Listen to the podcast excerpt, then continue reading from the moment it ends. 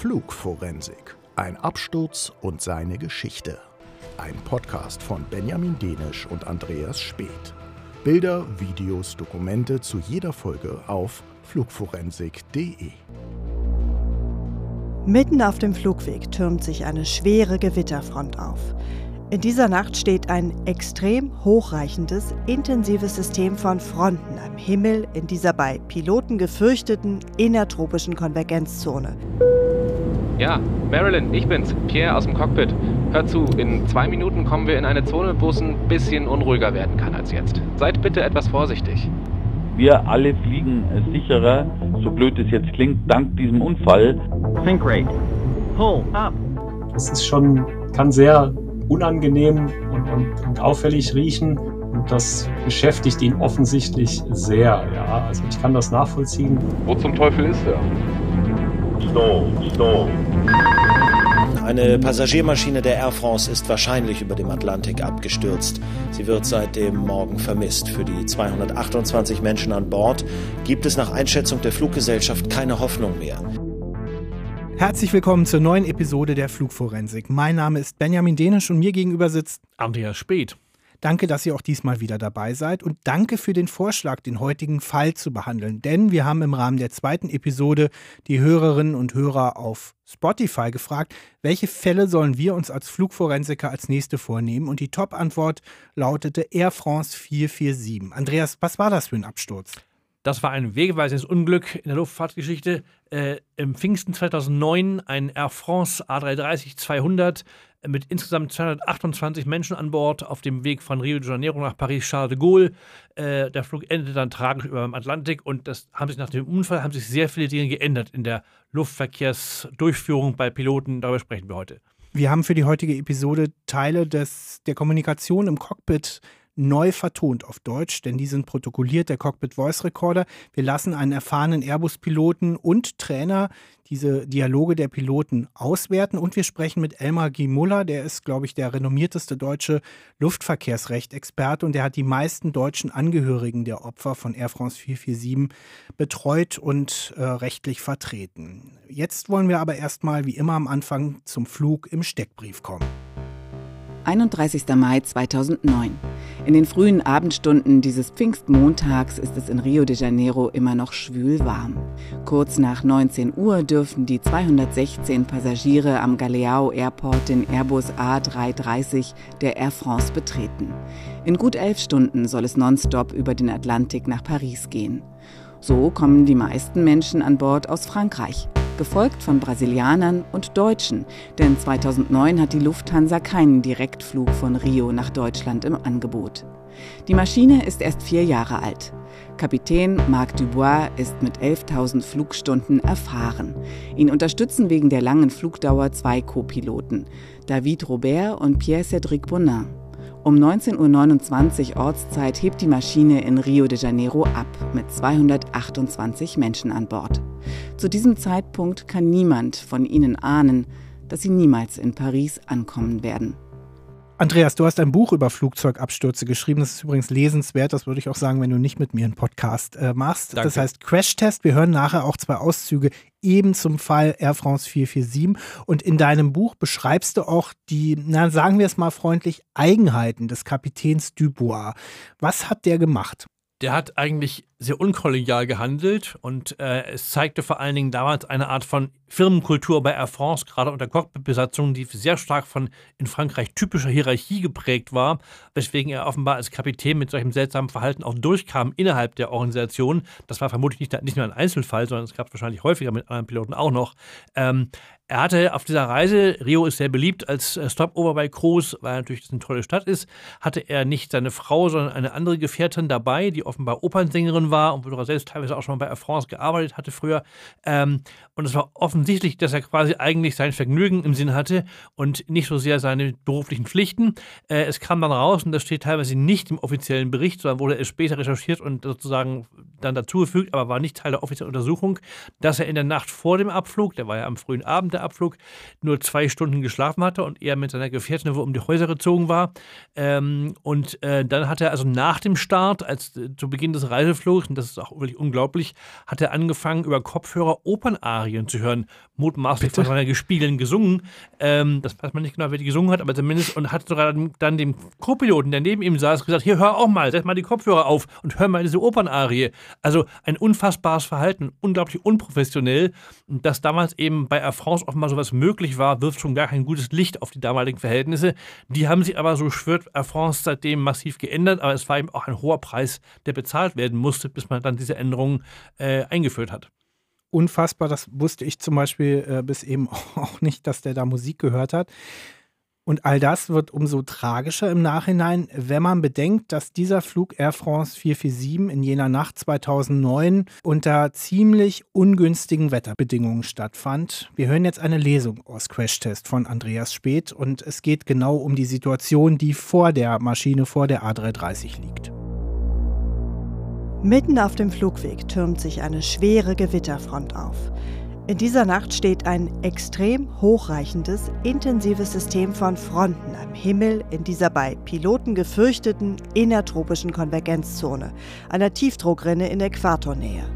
Das ist im Juni nicht ungewöhnlich. Jetzt aber überziehen die Wettergewalten fast den gesamten Ozean, von Westafrika bis Nordostbrasilien. Vier mächtige Sturmsysteme verbinden sich zu einer fast 200 Kilometer langen Front, die quer zum atlantischen Flugkorridor verläuft. Zwei andere Flüge folgen nur wenige Minuten hinter AF447 auf der gleichen Luftstraße. Sie müssen ihren Kurs ändern, um das schwierigste Wetter zu umfliegen. Copilot Bonin möchte steigen, um zu versuchen, die Fronten zu überfliegen. Wiederholt erwähnt er das gegenüber Kapitän Dubois. Doch der gibt sich abwarten vermeidet eine klare Ansage. Offenbar macht er sich weniger Gedanken und hält die Wetterlage für nichts allzu Ungewöhnliches. Mit dem in der Bugnase des Flugzeugs befindlichen Wetterradar, so sein Plan, könne man die schlimmsten Gewitterzellen erkennen und umfliegen, außer ein wenig Turbulenz sei vermutlich nichts Gravierendes zu erwarten. Auf den Cockpitscheiben tanzen jetzt bläuliche Elmsfeuer, elektrische Entladungen, üblicherweise Vorboten schwerer Gewitter. Bonin versucht es noch einmal bei seinem Kapitän. Sollen wir nicht wenigstens nach 36.000 Fuß fragen? Wir sind doch schon an der Obergrenze der Wolken. Doch Dubois bleibt unentschlossen. Wir warten mal ab, sehen, ob das vorbeigeht. Genau in dieser noch unklaren Situation mit einem nervösen jungen Co-Piloten als Pilot Flying gibt es für Flugkapitän Dubois offenbar nur eine Priorität pünktlich in die Pause zu gehen und sich im Ruheabteil hinter dem Cockpit schlafen zu legen. Das erscheint den Ermittlern später besonders widersinnig und überraschend. Wäre Dubois beim Durchfliegen der innertropischen Konvergenzzone im Cockpit geblieben, hätte er seine Pause nur um eine Viertelstunde verschoben. Hätte diese Nacht, auch dank seiner größeren Erfahrung, vielleicht nicht in einer Katastrophe geendet. Das war eine Lesung aus Crashtest von Andreas Speth, meinem Co-Host bei Flugforensik. Das Buch ist 2016 im Heine Verlag erschienen. Wir versuchen uns natürlich bei der Flugforensik immer an möglichst vielen originalen Puzzleteilen zu orientieren. In diesem Falle äh, gibt es keinen Mitschnitt des Funkverkehrs äh, mit äh, den Towern und der Flugsicherung und auch kein Mitschnitt des Cockpit Voice Recorders, den wir euch vorspielen können. Aber dieser Cockpit Voice Recorder wurde gefunden. Andreas, wann war das? Ja, es war eine unglaubliche Geschichte, weil ähnlich wie jetzt bei MH370 hat man fast zwei Jahre überhaupt nicht gewusst, was passiert war, weil nämlich das Hauptwrackfeld unter Wasser in immerhin etwa 4000 Meter Tiefe im Südatlantik wurde nicht gefunden. Ähm, nach fast genau zwei Jahren, im April 2011, hat das Kieler Geomar-Institut bei monatelanger Suche mit Unterwasserrobotern dieses Wrack aufgespürt. Und ich habe damals sogar den Wissenschaftler interviewt, der es quasi persönlich am Bildschirm auf dem Forschungsschiff sitzend entdeckt hat. Ja, und es wurde nicht nur das Wrack gefunden, sondern auch der Cockpit Voice Recorder, also die Aufzeichnung der Gespräche zwischen den Piloten, in dem Fall keine Opernmusik, sondern ja, ganz normaler Insider-Talk, geführt im Original auf französischer Sprache mit vielen englischen Fachausdrücken gemischt. Wir haben es ins Deutsche übersetzt und versucht, diese Dialoge fast in Echtzeit in insgesamt vier Teilen ähm, euch aufzunehmen. Und wir hören jetzt den ersten Teil. Äh, die beiden Männer, die wir hören, das sind der First Officer Bonin, der zuerst spricht, und äh, ähm, etwas weniger aktiv in diesem Take Senior First Officer Robert, der auf dem linken Sitz Platz genommen hat. Der Kapitän ist in diesem Moment seit ungefähr drei Minuten raus aus dem Cockpit. Und ja, die letzten zehn Minuten im Leben der Insassen von Air France 447 haben begonnen, also auch im Leben der beiden Piloten da vorne. Die innertropische Konvergenzzone. Wir sollten hinten in der Kabine Bescheid sagen. Ja, ist besser. Ja, Marilyn, ich bin's, Pierre aus dem Cockpit. Hör zu, in zwei Minuten kommen wir in eine Zone, wo es ein bisschen unruhiger werden kann als jetzt. Seid bitte etwas vorsichtig. Okay, sollen wir dann auf unsere Plätze gehen? Ich denke, das wäre sinnvoll. Sagst du den anderen Bescheid? Ja, ich sag Bescheid. Danke dir. Standard plus 13. Ein Glück fliegen wir mit einer A330 und nicht mit einer A340. Da hast du wohl recht. Minus 42 Grad. Immerhin brauchen wir nicht den Enteiser. Okay, ich bin ein luftfahrtinteressierter Laie. Andreas Speth ist Luftfahrtexperte und Journalist und Autor. Wir beide haben nicht alles verstanden, was die beiden da im Cockpit gesprochen haben. Deswegen haben wir uns auch für diese Folge in guter Flugforensik-Tradition einen Experten an die Seite geholt. Und das ist Max Scheck. Er ist Airbus-Pilot bei einer großen deutschen Fluglinie. Er ist aber auch Trainer und hat sich mit Flugunfalluntersuchungen beschäftigt. Und äh, ja, Herr Scheck, schön, dass Sie bei uns sind. Ja, hallo, Herr Dennis. First Officer Bonin sagt sowas wie Standard plus 13. Ich habe dann aus dem Flugunfallbericht geschlossen, damit ist offenbar die Temperatur gemeint. Was genau heißt es und warum spielt die so eine wichtige Rolle? Ja, das ist ähm, genau wie Sie sagen, das bezieht sich auf die Temperatur. Die Meteorologen sprechen von einer Standardatmosphäre. Das ist so unter Laborbedingungen, wie sich unsere Atmosphäre darstellt. Und unter Laborbedingungen nimmt die Temperatur pro 1000 Fuß mit 2 Grad Celsius ab. Jetzt ist im richtigen Leben das natürlich oft nicht so wie im Labor. In dem Fall Air France 447 war die Atmosphäre deutlich wärmer. Die hat also nicht abgenommen mit diesen zwei Grad pro 1000 Fuß, sondern weniger, sodass im Vergleich zu der Laboratmosphäre in der Höhe, in der die Maschine unterwegs war, es 13 Grad wärmer war. Das ist insofern wichtig, da sich die Flugleistung sehr stark an der ähm, umgebenden Luft orientiert. Je wärmer die Luft, desto dünner ist sie und damit ist die Flugleistung sowohl was die Triebwerke als auch die Aerodynamik anbelangt eingeschränkter. Die Maschine Air France 447, die A330, flog, damals in eine Gewitterfront hinein. Ähm, da fragt man sich, ist das nicht eigentlich gefährlich, zumal ja nahezu alle anderen Flüge, die in derselben Nacht nur wenige Minuten vorher und nachher geflogen, auf der gleichen Route geflogen sind, die haben wiederum es wohl geschafft, in diese große Front irgendwie doch zu umfliegen oder zumindest nicht direkt zu durchfliegen. Grundsätzlich ist es in eine Gewitterfront einfliegen gefährlich und das wird auch grundsätzlich vermieden. Dafür haben wir unser Wetterradar und auch unsere Wetterkarten. Problematisch ist hier, gerade über der innertropischen Konvergenzzone ist die Wettersituation hochdynamisch und das kann sich innerhalb von wenigen Meilen links oder rechts und auch innerhalb von wenigen Minuten dramatisch ändern. Ein Flugweg, der jetzt für die eine Crew kritisch ist, ist dann für die andere vielleicht nicht kritisch und umgekehrt. Deswegen ist hier eine Aussage für die spezielle Situation der Air France 447 unseriös zu sagen, äh, die sind da hasardeurmäßig in irgendetwas reingeflogen, wo man nicht hätte reinfliegen sollen. Aber grundsätzlich ist die Aussage schon richtig, dass man äh, Gewitter großräumig umfliegt dann nötige ich Sie jetzt vielleicht noch mal mit zwei weiteren Fragen zu unseriösen Aussagen oder Spekulationen, aber es interessiert uns trotzdem. Es geht mir um die Ruhepause, in die in dieser ja doch anspruchsvollen Wettersituation der Kapitän Dubois gegangen ist. Äh, und nicht nur, dass er in eine Ruhepause gegangen ist, er hat den jüngeren der beiden äh, Co-Piloten, den First Officer Bonin, zum Pilot Flying gemacht. Zwei Fragen.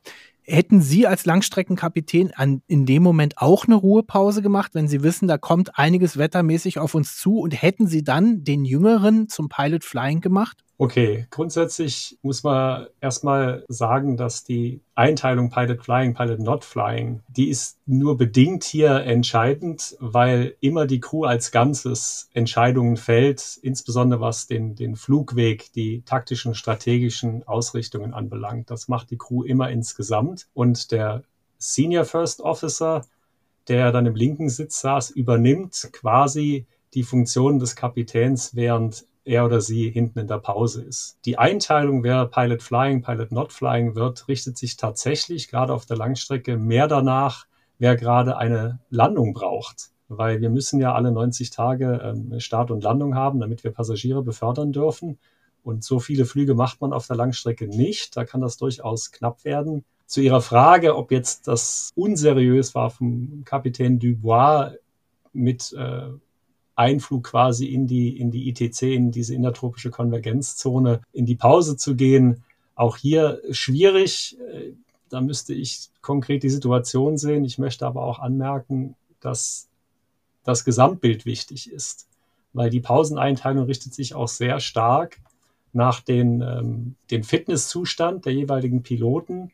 Idealerweise koordiniert die Crew die Pauseneinteilung schon im Vorfeld. Ähm, den Abend vorher ist optimal, spätestens aber beim Abflug wird nochmal sich gegenseitig tief in die Augen geschaut, okay, wie ist denn so die allgemeine Stimmungslage? Ähm, wer glaubt denn, wann er wann äh, am ehesten eine Pause benötigt? Also es ist auch hier schwierig, weil, weil es halt viele Faktoren gibt, die da mit reinspielen. Aber die Pauseneinteilung sollte halt unter dem ganz großen Begriff der Flugsicherheit sinnvoll eingeteilt werden.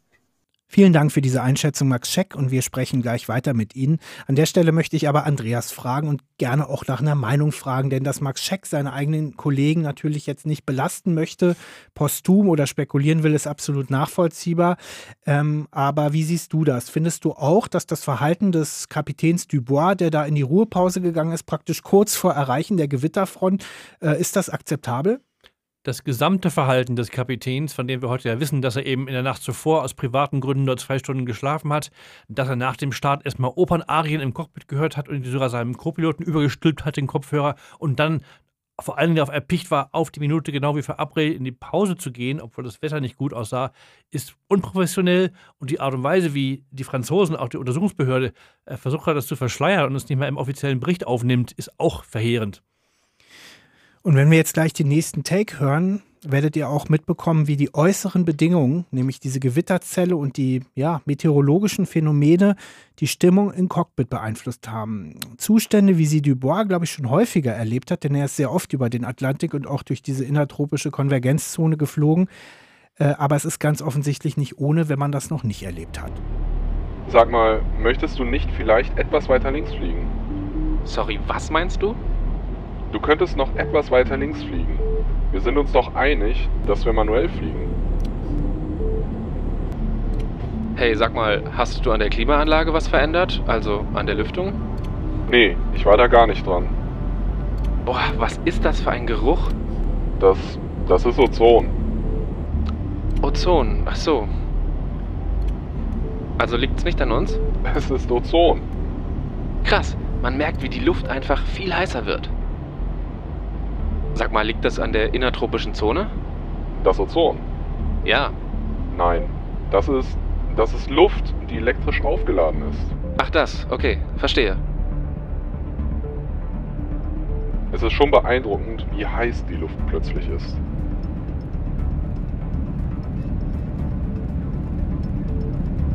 Möchtest du, dass ich Engines Ignition starte? Ich habe die Kontrolle. Verstanden. Ignition gestartet. Stall, stall.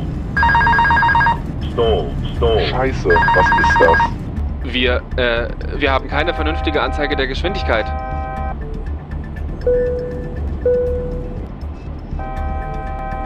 Wir, wir haben also die Geschwindigkeit verloren? Warte, wir sind zu langsam. Wing Enteisung. Pass auf deine Geschwindigkeit auf. Pass auf den Speed auf. Okay, ich steuere uns runter. Stabilisieren. Ja. Zieh runter. Nach der Anzeige steigen wir wieder. Nach allen drei Anzeigen steigst du, also geh zurück auf Sinkflug. Okay. Sanft. Es klappt. Wir sinken wieder. Ja, man merkt bei diesem Mitschnitt die zunehmende Unruhe im Cockpit und die hat offensichtlich ganz offenbar auch was mit dem Ozongeruch zu tun. Äh, ich kenne das äh, jetzt nicht so gut, Herr Scheck, weil ich nicht so oft in solchen Höhen unterwegs bin. Können, haben Sie das schon gerochen? Mit Sicherheit, wie fühlt sich das an? Und können Sie nachvollziehen, dass dieser Geruch den jungen Kollegen verunsichert hat? Ja, also insbesondere wenn es tatsächlich das erste Mal war, dass der ähm, F.O. Bernard das wahrgenommen hat, kann ich das sehr gut nachvollziehen. Das ist schon, kann sehr unangenehm und, und, und auffällig riechen. Man kann dann auch im ersten Moment denken, das könnte was, was Elektrisches sein im Flugzeug, was natürlich für uns auch der GAU ist, so ein, ein elektrischer Brand. Und das beschäftigt ihn offensichtlich sehr. Ja, also ich kann das nachvollziehen, insbesondere was ich nicht weiß, aber es klingt so, als hätte er das zum ersten Mal äh, erfahren. Die Pitot-Rohre des Flugzeugs, also die Staurohre, an denen die Geschwindigkeit durch den Lufteinstrom sozusagen gemessen wird, sind ja offenbar durch Eiskristalle eingefroren. Deswegen fällt die Geschwindigkeitsmessung aus. Äh, ist so eine Situation Teil der Pilotenausbildung oder vor allen Dingen war es damals Teil der Pilotenausbildung, nach dem, was Sie wissen? Spätestens seit dem Bürgener-Unfall 1996, der vielen sicherlich noch ein Begriff ist, gerade in Deutschland, war das ja sehr tragisch, da sehr viele deutsche Opfer zu beklagen waren ist das Teil der Grundausbildung und wird auch immer wieder trainiert. Der Unterschied hier zu Air France 447 oder ein entscheidender Unterschied war, das wurde immer klassisch in niedrigen Flughöhen trainiert. In dem Air France 447 Fall, wo das in einer sehr hohen Flughöhe passiert ist, da stellt sich die Art und Weise, wie man damit umgeht, deutlich anders dar. Man muss in diesen großen Höhen viel, viel vorsichtiger, fliegerisch da agieren, um einen stabilen Flugzustand herstellen zu können. Wir haben auch gehört, das akustische Signal für die Abschaltung des Autopiloten, Autopilot off.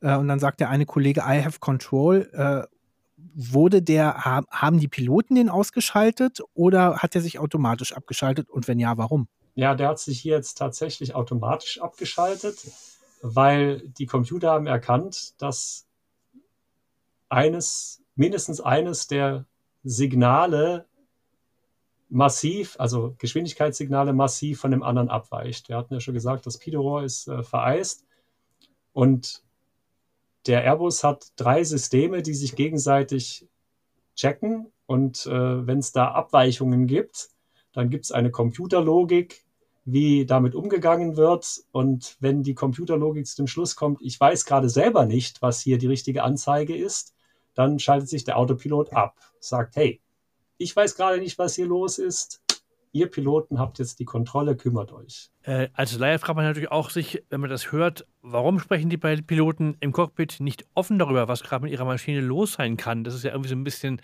äh, ja nicht, nicht richtig logisch, wenn man deren Konversationen lauscht. Also eine klare Kommunikation darüber oder eine Art Fehlersuche systematischer Art gibt es ja offenbar nicht. Ja, es scheint, auch hier es ist ein bisschen Spekulation, aber die Art und Weise, wie kommuniziert wird und was gesagt wird, deutet auf mich darauf hin, dass die mentalen Bilder der beiden Piloten nicht abgeglichen sind.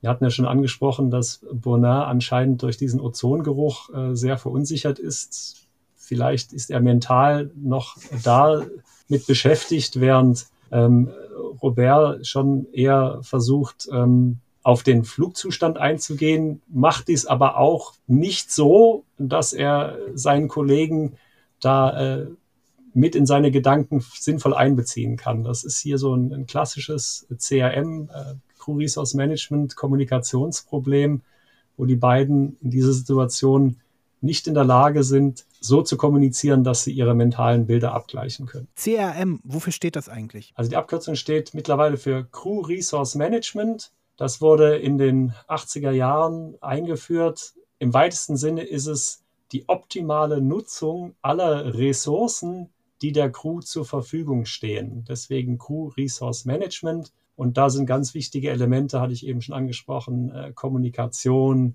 Situationsbewusstsein, wie man als Crew sinnvoll agiert, optimal.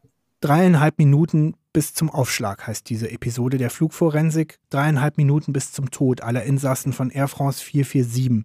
Und jetzt beginnen wir quasi in unserer Nacherzählung, in unserem Puzzle diese dreieinhalb Minuten. Und wir hören jetzt zunächst einmal nochmal eine Lesung aus dem Buch Crash Test.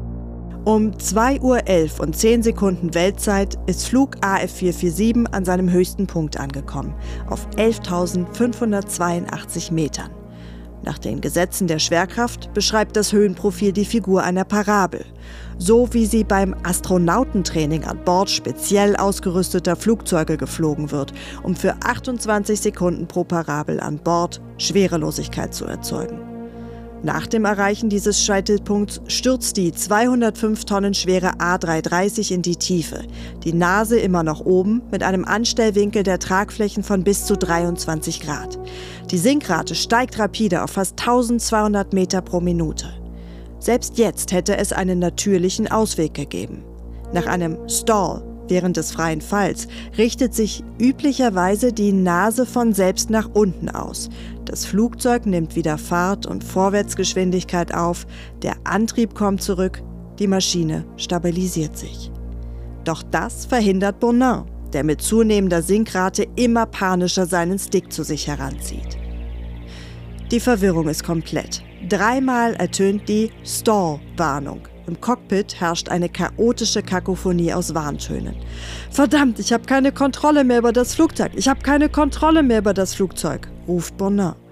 Da die rechte Tragfläche nach dem Strömungsabriss tiefer hängt als die linke, rollt die Maschine nach rechts. Dann versucht Robert, die Steuerung zu übernehmen. Doch er tut dasselbe wie sein Kollege und zieht am Sidestick. Kurz darauf nimmt Bonin das Kommando wieder an sich, indem er den Prioritätsknopf drückt, ohne ein Wort zu sagen. Verdammt, was passiert hier? entfährt es Robert. Dann sagt Bonin, ich habe den Eindruck, wir fliegen verrückt schnell. Ein klares Zeichen seiner Desorientierung, denn wie sollte das mit der Nase nach oben und minimalem Schub möglich sein? Auch Kapitän Dubois geht nicht analytisch vor. Eine Minute und 38 Sekunden nachdem die Geschwindigkeitsanzeige wegen vereister Pitot-Rohre kurzzeitig ausgefallen war. Weder fragt er gezielt, wie seine Kollegen in den bedrohlichen Zustand geraten sind, noch versucht er zu klären, ob und wenn ja, welchen Plan die beiden haben. Vom Buch zum Cockpit Voice Recorder Mitschnitt. Jetzt gehen wir in die Situation, in der Senior First Officer Robert den Knopf drückt, um Kapitän Dubois aus der Ruhe zu holen, denn inzwischen haben die beiden Piloten erkannt, dass sie Hilfe vom erfahrenen Kapitän brauchen. Wo zum Teufel ist er? Stall, stall. Stall, stall. Stall, stall. Stall, stall. So ein Mist. Stall, stall. Ich bin in Toga, oder?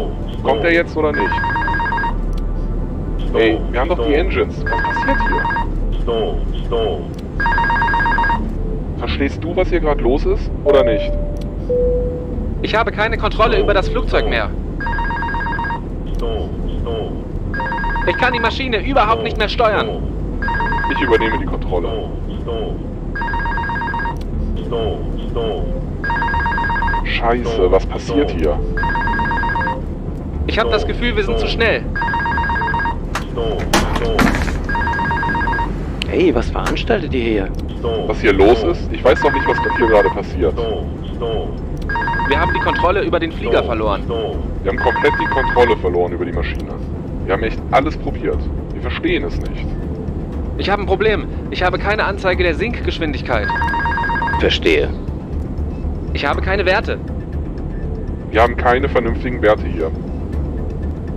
Ich habe das Gefühl, wir haben eine irre Geschwindigkeit. Nein, fahr nicht die Airrakes raus. Nicht? Lass es. Also wir sinken weiter. Nein, wir ziehen nach oben. Was denkst du, was hier los ist? Was sollen wir tun? Ich weiß auch nicht. Wir sinken ab. Priority right. Max Scheck ist immer noch bei uns, der Pilot, Trainer und Flugunfallspezialist. Ähm, beginnen wir mal mit dem Ende, Herr Scheck. Wir haben hier die Warnung der Computerstimme gehört, Priority Right. Können Sie uns kurz erklären, was das zu bedeuten hat? Ja, bei den Airbus Fly-by-Wire-Flugzeugen, die mit sogenannten Sidesticks, also wie so ein Computerspiel diese diese Joysticks rechts und links kontrolliert werden. Da gibt man über diese Sidesticks elektronische Signale und da können beide Piloten gleichzeitig Inputs geben, die sich dann arithmetisch aufaddieren. Sollte das der Fall sein, käme eine Warnung Dual Input, um solche unter Umständen sich gegenseitig auslöschenden oder nicht sinnvoll verstärkenden Inputs zu vermeiden, gibt es einen Übernahmeknopf, den man drücken kann. Und wenn man diesen Knopf drückt, dann gehen lediglich die Steuerinputs von dem jeweiligen Kollegen der Kollegin in das System ein. Und damit die Piloten wissen, dass das stattfindet, findet in dem Moment, wo jemand diesen Knopf drückt, diese entsprechende akustische Warnung statt. Priority Right. In dem Fall war also der Kollege Bonin, der diesen Knopf gedrückt hat. Sonst wäre auf der anderen Seite halt entsprechend Priority Left zu hören. Bonner sagt hier in dem Take, den wir gerade gehört haben, ich bin in Toga, was ja wohl Take of Go Around heißt. Was meint er damit? Das ist bei den Schubhebeln eine Stellung, die den maximalen Schub, das wird ähm, gesetzt, deswegen auch der Name Take of Go Around, beim Start oder wenn ich durchstarte, der Go Around ist ja das Durchstartemanöver, weil ich da halt den maximalen Schub benötige. In der konkreten Situation hier war das leider kontraproduktiv, da durch dieses Setzen der maximalen Schubleistung, durch die Geometrie, wie die Triebwerke angebracht sind, drückt das die Nase auch nochmal zusätzlich nach oben. Also zum einen hat er wohl komplett am Stick gezogen und dann auch noch Toga Power gesetzt. Und dadurch hat es ein wahnsinniges Nickmoment nach oben gegeben, das fast schon tragische ist, das war die, das Standardmanöver, einen Strömungsabriss in Bodennähe fliegerisch zu, ähm, zu meistern, das das Standardverfahren dafür. In großen Flughöhen ist das leider genau das Falsche. Was passiert denn in diesem Take, den wir gerade gehört haben, eigentlich mit dem Flugzeug? Also Bonner zieht permanent seinen Sidestick nach hinten und Robert merkt offenbar nicht. Aber in was für einer Lage äh, befindet sich der Airbus 330 gerade?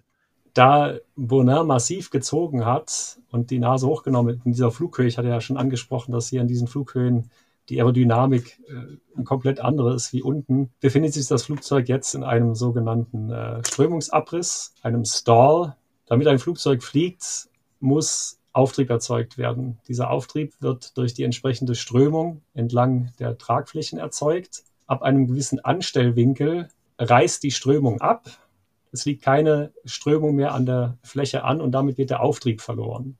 In dem konkreten Fall hier liegt das Flugzeug vergleichbar mit einem Blatt im Wind, das dann so gerade nach unten fällt. Also das Flugzeug sinkt rapide, die Nase zeigt aber nach oben. Also es fällt wirklich einfach so aus dem Himmel buchstäblich und so ist es ja leider dann auch äh, aufgeschlagen auf der Oberfläche. Was ich mich ja frage, also wir konnten ja der Konversation kaum lauschen, ich konnte mich gar nicht mehr kon äh, konzentrieren, weil permanent dieses Stall, Stall erklang, also Dutzende Male. Und trotzdem findet sich im gesamten Cockpit Voice Recorder mit Schnitt nicht einmal eine Stelle, in der die das offen thematisieren. Äh, ist das irgendwie Coolness oder sollen sich Piloten so verhalten? Wie erklären Sie sich das? Die Erfahrung von Flugunfalluntersuchungen hat gezeigt, dass in so hochdynamischen Situationen und also die waren nicht cool. Man kann davon ausgehen, die waren beide extrem verwirrt. Die Kommunikation deutet darauf hin, ich hatte auch schon angesprochen, die mentalen Bilder passen überhaupt nicht. Sie, sie fragen auch dauernd, ich verstehe gerade nicht, was hier, was hier vor sich geht. Und wenn man in so einen Stress kommt, dann äh, gehen bestimmte sensorische Aufnahmen verloren. Der, der erste Kanal, der zugeht, ist tatsächlich der Audiokanal. Es kann sein, dass die diese Warnung bewusst gar nicht mehr wahrnehmen und ähm, angesprochen werden sie nicht. Aber wie gesagt, das ist nicht Coolness, das ist eher eine Überforderung, Überlastung, gerade aktuell in der Situation.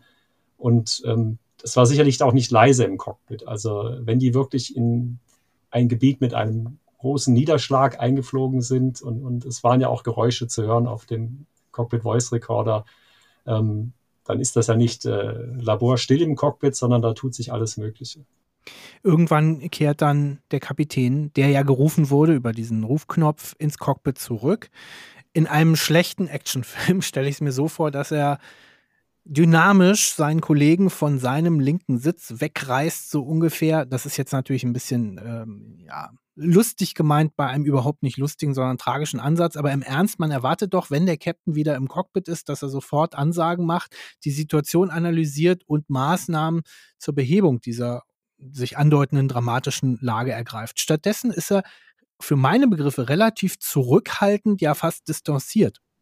Auch hier kann man nur spekulieren oder, oder vermuten, dass der Kapitän die Situation nicht erfasst. Er kommt ins Cockpit und er fragt ja auch, was, was, was treibt ihr eigentlich gerade? Wenn er aus der Pause gerufen wurde und tatsächlich im Tiefschlaf war, was möglich ist, dann benötigt der Mensch ja, wenn er aus dem Tiefschlaf Schlaf plötzlich geweckt wird, eine gewisse Zeit, sich wieder zu orientieren. Da gibt es einen Fachausdruck, der nennt sich Sleep Inertia, das ist also Schlafträgheit. Das scheint hier auch der Fall zu sein. Und selbst wenn er topfit ausgeschlafen sich da reinstellt, bräuchte er selbst im Idealfall bestimmt so 30 Sekunden, 60 Sekunden, um sich einigermaßen sinnvoll zu orientieren. Was Sie aber sagen, ist, ist richtig. Ab dem Moment, wo er die Situation erfasst hat, kann er natürlich nicht von hinten eingreifen, aber dann wäre es sinnvoll, gute Inputs zu geben. Und zwar konkrete Inputs. Die Nase runter oder zieh den, den Gashebel zurück, ähm, um quasi dann die Situation von hinten coachend, wäre vielleicht hier ein gutes Wort, ne, dass man die vorne coachen würde, wie sie da wieder rauskommen. Stall, Strömungsabriss, dieser Begriff fiel jetzt immer wieder und er ist so wichtig für den Absturz von Air France 447, dass wir diesem Phänomen einen kleinen Exkurs mit Hinblick auf die Pilotenausbildung widmen wollen. Andreas, du bist nicht nur Luftfahrtexperte, sondern hast so einen Strömungsabriss im wahrsten Sinne des Wortes am eigenen Leib schon mal erlebt. Ja, das finde ich wichtig, dass man einfach darüber schreibt, auch mal selber eine Idee hat, wie sich das physisch anfühlt. Und dafür habe ich praktischerweise einen befreundeten Piloten, Oliver Will, der ist Verkehrspilot äh, und ist auch gleichzeitig, hat eine Kunstfluglizenz, war früher mal Vereinigung Cockpit-Sprecher, deswegen dürften ihn manche noch kennen. Der bietet solche Flüge an äh, für Piloten, die ihm das sozusagen bezahlen dann äh, in Bayern und über dem Wörthsee äh, südlich von München habe ich mit Oliver zusammen diese Art von Erfahrung gemacht und jetzt können wir ihn hier begrüßen und wollen ihn mal genauer fragen, wie es denn so alles abläuft. Hallo Oliver. Ja, hallo auch. Äh, vielen Dank. Vielleicht mal ganz kurz beschrieben, äh, wie läuft das ab, so ein Upset Recovery Training bei Ihnen? Ein Upset Recovery äh, Training äh, in dem Sinne, wie wir es damals gemacht haben, besteht aus drei Teilen. Der erste Teil ist Theorie. Nochmal wiederholen. Wie kommt es zum Strömungsabriss? Was sind die Gründe? Wie kann es sich entwickeln? Woran bemerke ich es? Der zweite Teil ist, was wir äh, damals nannten, äh, der Feel-Part. Feel wie fühlen. Das heißt, wir müssen den Kollegen im Flugzeug zeigen, welche Kräfte und welche Eindrücke dort auf sie einwirken, weil es hier ganz bestimmte Übungen gibt, die kann ich im Simulator nicht nachstellen. Bestimmte Beschleunigungskräfte zum Beispiel oder ich nehme ein ganz ähm, ähm, ein krasses Beispiel. Ähm, es kann im Verkehrsflugzeug sein, wenn die Strömung abreißt und die Nase abkippt, äh, dass ich äh, dort teilweise 0 G oder sogar leichte Minus G habe und äh, da erschrecken sich Leute, die das seit 30 Jahren nicht mehr erlebt haben und reagieren in dieser Schrecksituation intuitiv falsch. Wenn wir uns Air France 447 anschauen, ähm, meinst du, die Piloten dort hätten das im Gefühl haben können, wenn sie vorher so ein Training gemacht hätten, was ihnen da gerade passierte, weil die anscheinend überhaupt nicht verstanden haben, was gerade auch aerodynamisch um mit ihnen passiert. Und wie würdest du überhaupt, wenn du diese Erfahrung aus deinem Training überträgst auf den Fall Air France 447, sozusagen deren, diesen Ablauf, der da passiert ist, sozusagen beurteilen? Ich muss an der Stelle ehrlich sagen, äh, dass wir es hier mit einem sehr besonderen Fall zu tun haben. Erstens ist dieses Flugzeug äh, zu keinem Zeitpunkt in einem echten Upset gewesen, wie wir es ursprünglich definiert hatten. Wir verstehen unter Upset, die Nase ist sehr viel zu weit oben zum Beispiel oder das Flugzeug hat eine extreme Schräglage, äh, aus der es wieder herausgebracht werden muss. Dieses Flugzeug ist eigentlich mit äh, relativ sanften Bewegungen, wenn ich es äh, damit vergleiche, mal in den Strömungsabriss hineingeflogen worden und äh, ist auch für uns insofern äh, nochmal ein neues Terrain, in dem wir dazulernen mussten. Tatsache ist, äh, dass man hier mit bestimmten Techniken ähm, nach dem Eintritt äh, der Situation, also wenn ich dann im Strömungsabriss bin, da muss ich sehr ähm, fast aggressiv agieren, um wieder rauszukommen. Und diese Hemmschwelle, äh, die äh, kann man mit Sicherheit auch wegtrainieren. Alle, wir Upset-Trainer als auch die Airlines, haben erst nach diesem Unfall verstanden, ähm, dass ich hier noch aggressiver als in niedrigen Flughöhen ähm, äh, reagieren muss, um da rauszukommen. Also wir alle fliegen sicherer, ich glaube auch wegen unserer Trainings, aber auch so blöd es jetzt klingt, dank diesem Unfall, aus dem wir gelernt haben, wie man in großen Höhen äh, aus so einer Situation wieder rauskommt. So ein Upset Prevention and Recovery Training hat die Cockpit Crew von Air France 447 selber nicht durchlebt. Zumindest nach dem, was wir wissen. Es bleibt doch Spekulation, ob es ihnen das Leben gerettet hätte. Aber Möglicherweise hätte es doch die Cockpit-Crew besser auf so eine Extremsituation vorbereitet, wie die, die sie in den letzten Minuten des Fluges erlebt hat. Und wir hören jetzt tatsächlich den letzten Ausschnitt des Cockpit Voice Recorders auf Deutsch übersetzt und nachgespielt. Die letzten Minuten von Flug Air France 447.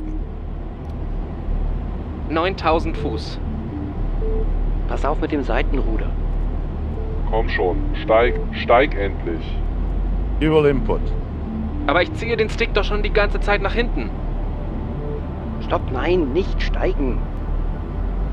Wir müssen sinken. Gib mir die Steuerung. Dual Input. Mach, du hast die Steuerung. Wir sind immer noch im Toga. Äh. Warte, Autopilot off. Stall, stall. Stall, stall. Pass auf, du bist wieder im Stall, Steigflug. stall. Ich ziehe hoch. Du bist am Stall, Steigen. Wir müssen auch steigen. Wir sind nur noch auf 4000 Fuß. Think rate. Pull up. Komm schon, zieh Pull hoch. up. Pull Stall, up. stall. Pull up. Junge, zieh hoch, Pull zieh sie up. hoch. Pull up. Wir Pull werden up. abstürzen. Pull up. Pull up. Das kann doch nicht Pull wahr up. sein. Pull up. Aber Pull was up. passiert hier bloß? 10 Grad Pitchwinkel.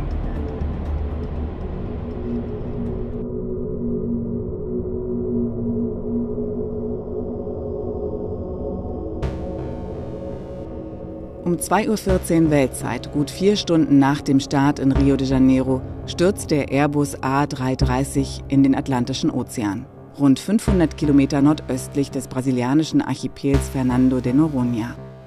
Die Air France-Maschine ist durch den Strömungsabriss wie ein Stein aus 11.500 Metern Höhe abgestürzt und das in nur dreieinhalb Minuten. Das Großraumflugzeug trifft völlig intakt in einer flachen Lage und mit leicht angehobener Nase auf die Wasseroberfläche. Die Maschine war zuvor mit einer Fallgeschwindigkeit von 55 Metern pro Sekunde abgestürzt. Alle 228 Insassen sterben. Der fatale Ausgang eines sehr, sehr rapiden Absturzes. Wir wollen das nachbereiten nochmal mit Max Scheck. Und äh, zunächst einmal die Frage, im, im Mitschnitt hören wir auch da wieder die Computerstimme Dual Input, Herr Scheck. Sie haben es vorhin schon erwähnt. Hätte nicht spätestens an dieser Stelle ganz klar festgelegt werden müssen, wer die Kontrolle hat, damit es eben nicht zur doppelten Eingabe kommt? Ja, auch hier sagt sich das hinterher immer am, am grünen Tisch leicht. Absolut. Äh, hätte klar festgelegt werden müssen. Das ist mittlerweile ein elementarer Bestandteil der Ausbildung, so wie ich sie kenne, dass diese Übernahmeprotokolle regelmäßig trainiert werden, auch bewusst in Hochstresssituationen, so wie sie denn im, im Trainingsumfeld kreiert werden können. Da wird auch ganz bewusst äh, Szenarien eingebaut, wo der Kollege gemäß einem Skript da irgendeinen Blödsinn macht, dann, damit klar ist, ich muss hier übernehmen und dann das Protokoll auch ganz klar da ist mit Übernahmeknopf und, und I have control. Also man sagt es auch noch bewusst an.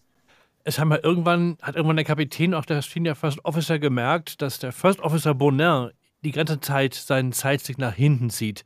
Ähm, wäre aus Ihrer Sicht in der Höhe von 4000 Fuß über der Meeresoberfläche die Maschine noch abzufangen gewesen? Ein ganz klares Nein. Es wurde ja im Nachgang sehr viel hier untersucht. Da wurden auch die Szenarien im Simulator nachgeflogen. Es wurde die Flugleistung kontrolliert. Und das war in 4000 Fuß überhaupt nicht mehr darstellbar. Es ist möglich, dass der Strömungsabriss nicht nur an der eigentlichen Tragfläche, sondern auch hinten beim Höhenruder äh, so stark war, dass auch das Höhenruder gar keinen Einfluss mehr hatte.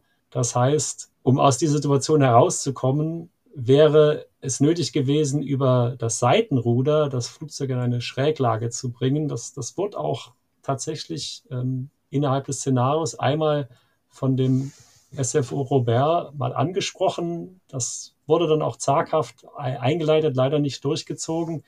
Über das Rollen und quasi Abkippen über eine Fläche hätte man dann wieder Strömung hinten am Höhenruder bekommen und hätte dann anfangen können abzufangen. Aber selbst das, also für einen extrem erfahrenen Piloten, der genau weiß, was auf ihn oder sie zukommt, wäre die Mindesthöhe, um das sinnvoll machen zu können, so 10.000, 11.000 Fuß gewesen. Aber wirklich die absolute Mindesthöhe.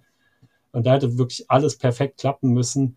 Man darf ja auch nicht vergessen, selbst wenn man dann wieder die Kontrolle in Anführungsstrichen hat, muss man ja diese Wahnsinnsenergie, die sich zwischenzeitlich aufgebaut hat, abfangen. Und das Flugzeug, ähm, es hat ja schon über Geolastung gesprochen, würde sich in seine Einzelteile zerlegen, wenn man dann aggressiv, so wie man es im Film kennt, ne, man zieht dann da beide mit Mordskraft am, am Steuerhorn, äh, das, das würde überhaupt nicht funktionieren. Da würden die Tragflächen einfach wegklappen, das Flugzeug würde sich in seine Bestandteile zerlegen. Man braucht da sehr viel Platz, um das halbwegs sanft abfangen zu können. Also wie gesagt, 10.000 Fuß, absolute Minimum. Vielen Dank, Max Scheck. Ja, diese detaillierten Erkenntnisse, die wir jetzt haben, den Cockpit Voice Recorder, all das war in den ersten Monaten und Jahren nach dem Absturz von Air France 447 nicht da. Es war gar nicht dran zu denken. Es gab eine lange Suche und eine große Ungewissheit, Andreas. Ja, das war ein kleines Wunder, muss man sagen. Und das macht mich übrigens auch optimistisch, was MH370 betrifft, dass wir da auch eines Tages noch aus irgendwelchen Gründen herausfinden werden, was passiert ist. Man wusste eben bei Air France 447 auch wirklich fast zwei Jahre lang nicht, was eigentlich passiert war. Äh, es war ein Unterschied zu MH370, denn man hat direkt nach dem Absturz hat man diverse Teile auf der Wasseroberfläche treibend gefunden und geborgen. Unter anderem als Symbol haben wir auch heute in unserem Trailer, sehen wir das ganz groß, das Heck, die Heckflosse mit den Air France-Farben, die wurde also geborgen. Natürlich ist die Maschine aufgeschlagen bei dem Bauchklatscher, den sie gemacht hat auf der Wasseroberfläche. Dabei ist natürlich zerbrochen, weil sie natürlich mit sehr hoher Wucht aufgeschlagen ist. Und also deswegen waren es sonst außer dem Leitwerk überwiegend kleine Teile, auch die man am Oberwasser, äh, an der Oberfläche sehen konnte. Ähm, Tatsache war nur, das war nur ein kleiner Teil, den man gefunden hatte und der Rest, vor allem das wirklich der Rumpf als solcher und auch äh, vor allem natürlich die wichtigen Recorder, Cockpit Voice und Flight Data Recorder, waren nicht vorhanden. Man wusste auch nicht, wo sie sind. Und es haben also wirklich französische Atom-U-Boote mitgesucht. Alle haben versucht, diese mit Sonargeräten und feinsten Abhörgeräten unter Wasser diese Pings zu empfangen, die also ja normalerweise diese Boxen aussenden für zwei Wochen. Man wusste aber nicht natürlich, wo die liegen so genau. Ähm, man wusste auch nicht genau, wie groß ist das Wrackfeld. Liegt das alles auf einem Fleck oder ist das über 20 Kilometer verteilt? Ähm, ja, und das musste man auch fast zwei Jahre nicht. Ähm, am Ende haben es Deutsche gefunden, und zwar das Geomar-Institut aus Kiel. Die haben nämlich einen sogenannten AUV, einen also ein unter, automatischer Unterwasserroboter betrieben, ähm, der an einer langen Leine hing, jetzt wird auch teilweise ferngesteuert wurde von einem Forschungsschiff. Und ich habe den Ingenieur interviewt, diesen Kieler Ingenieur, der an dem Tag, wo das gefunden wurde, im April 2011, also fast zwei Jahre nach dem Unfall, wirklich plötzlich nach Monaten erfolgloser Suche auf seinem Bildschirm dieses Trümmerfeld sah. Und das war eine Sensation lange Rede, kurzer Sinn, man hat alles bergen können, man hat auch die Rekorder bergen können, hat also mit zwei Jahren Verspätung im Grunde erst anfangen können, überhaupt die Unglücksursache zu ermitteln. Ja, und diese lange Suche, die Andreas beschrieben hat, war natürlich wie immer besonders ja, schwer zu ertragen für die Angehörigen der Opfer. Unter den Toten sind ja auch 26 deutsche Passagiere. Die Mehrzahl von ihnen hat Elmar Gimola vertreten. Er ist Jurist, Luftfahrtrechtsexperte aus Berlin und ja, man kann also so bezeichnet ihn die Presse zu Recht sagen, der bekannteste und wichtigste deutsche Opferanwalt. Wir sprechen jetzt mit Elmar Gimola und mich würde erstmal interessieren beim Fall Air France 447, wie lief das denn zeitlich ab? Die Angehörigen haben sich ungefähr vier bis sechs Wochen nach der Katastrophe an mich gewandt nachdem sie sich vorher äh, etwas organisiert hatten, in einer kleinen Gruppe sozusagen, sich gegenseitig abgestimmt haben. Ähm, äh, und äh, dann hat jemand aus dieser Gruppe mich kontaktiert. Ich habe mich dann mit den Hinterbliebenen, mit dieser Gruppe getroffen, erstmal die ersten Überlegungen angestellt. Wir wussten ja noch nicht, woran der Unfall gelegen hat. Natürlich weiß man dann schon, welche eventuellen Ansprüche zumindest in Betracht kommen, die wir dann auch erörtert haben. Äh, es geht aber gar nicht äh, in erster Linie, muss ich sagen, den Hinterbliebenen um Ansprüche auf äh, Schadenersatz, sondern es geht ihnen einfach darum, zu begreifen, was passiert ist, was falsch gelaufen ist und vor allen Dingen auch, äh, dass so etwas in Zukunft nicht mehr passieren darf. Sie haben mit ganz unterschiedlichen Flugzeugunglücken zu tun. Manche sind technisch bedingt äh, oder durch Wetterverhältnisse, äh, durch Anschläge. Der Absturz von Air France 447 gehört sicherlich zu den Flugzeugabstürzen, bei denen eine große menschliche Komponente auch zum Absturz beigetragen hat. Menschliches Versagen ist da immer so ein großes Wort. Nicht alleine, aber welchen Einfluss hat das auf die Höhe der Entschädigung und auf, auf Ihre Verhandlungen äh, mit der Fluggesellschaft? Die äh, Haftungsfragen sind standardisiert, international standardisiert äh, in einem Abkommen, das nennt sich Montrealer Übereinkommen. Äh, das ähm, äh, macht die Luftfahrtgesellschaft haftbar. Und zwar zunächst mal völlig unabhängig davon, ob sie oder ein Angestellter, die Crew in diesem Falle, den Unfall ähm, äh, verursacht hat aus Versehen oder sogar absichtlich, wie im Fall ähm, äh, German Wings. Ähm, die Haftung ist nicht verschuldensabhängig.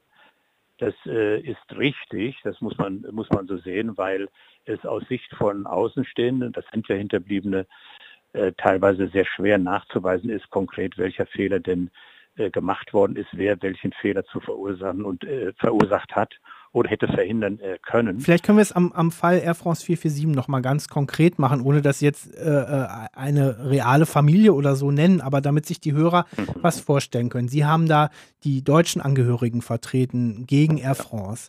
Können Sie nochmal beschreiben, was, welche Entschädigung haben Angehörige da bekommen beim Absturz von Air France 447? Mhm. Der Flug kam ja von Brasilien nach äh, Frankreich und äh, interessant ist, dass eben Brasilien offensichtlich für viele junge Menschen äh, sehr attraktiv ist. Äh, ich sage das deswegen, weil die Hinterbliebenen dann eben in aller Regel die Eltern sind.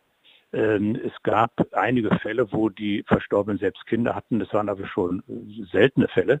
Der klassische Fall, jedenfalls die Struktur meiner Mandanten war so, dass in aller aller Regel es um junge Menschen ging, die, gegen die gestorben sind.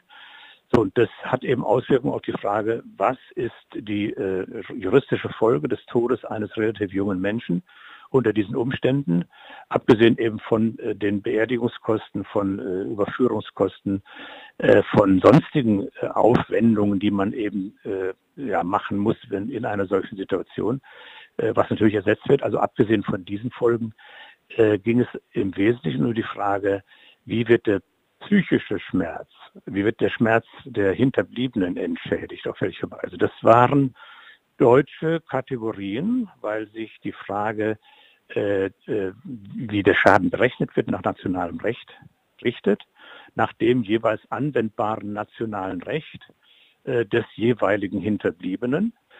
Ähm, und für Deutschland bedeutet das eben, dass die Schadenersatzansprüche in diesen in diesem Bereich sehr gering sind, jedenfalls im Vergleich zu anderen Ländern. Da ging es dann so um Beträge 50, 100.000 Euro. Also nicht etwa irgendwelche Millionen, also jemand verliert seine Tochter 25 bei einem Flugzeugabsturz, der, wie wir jetzt in diesem Podcast gelernt haben, auf jeden Fall mitverursacht wurde von zwei, ja, relativ unerfahrenen Piloten und trotzdem gibt es, ich sag mal in Anführungsstrichen, nur wenn Sie als Jurist auch noch gut verhandeln, 50.000 Euro. Empfinden Sie das als gerecht?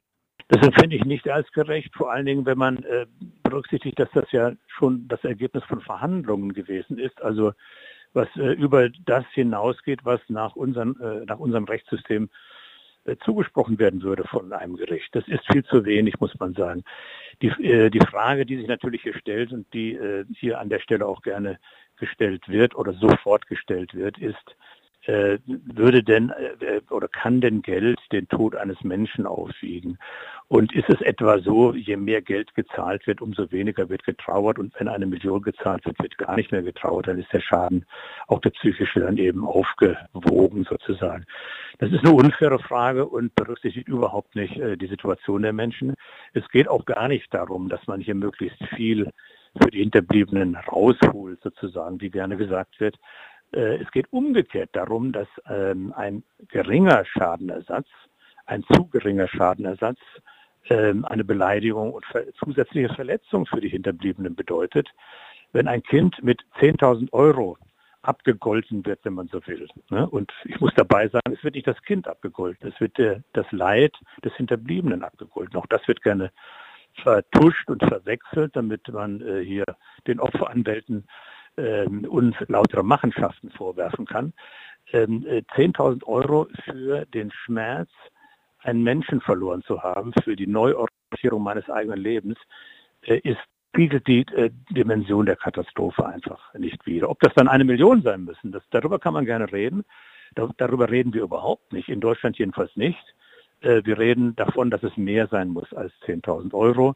Und was das dann äh, wirklich angemessenerweise be bedeutet, darüber kann man sicherlich diskutieren. Vielen Dank, Elmar Gimola. Ähm, leider war die Qualität bei diesem Telefoninterview nicht so gut. Ähm, wir bitten euch dafür um Entschuldigung, aber ich denke, alle Aussagen waren trotzdem gut zu verstehen. Und damit schließt auch diese vierte Episode der Flugforensik. Air France 447 in jeder Hinsicht ein ganz besonderer Flugzeugabsturz. Diesmal wollen und können wir euch verraten, um welchen Absturz es beim nächsten Mal geht. geht. Ja, Andreas. Ja, es geht um den schlimmsten Absturz auf deutschem Boden, auf gesamtdeutschem Boden in der Luftfahrtgeschichte. Im August 1972, also vor fast exakt 50 Jahren, ist eine Ilyushin IL-62 der Interflug, also der damaligen DDR-Fluggesellschaft, in der Nähe des Flughafens Berlin-Schönefeld bei Königs Wusterhausen abgestürzt.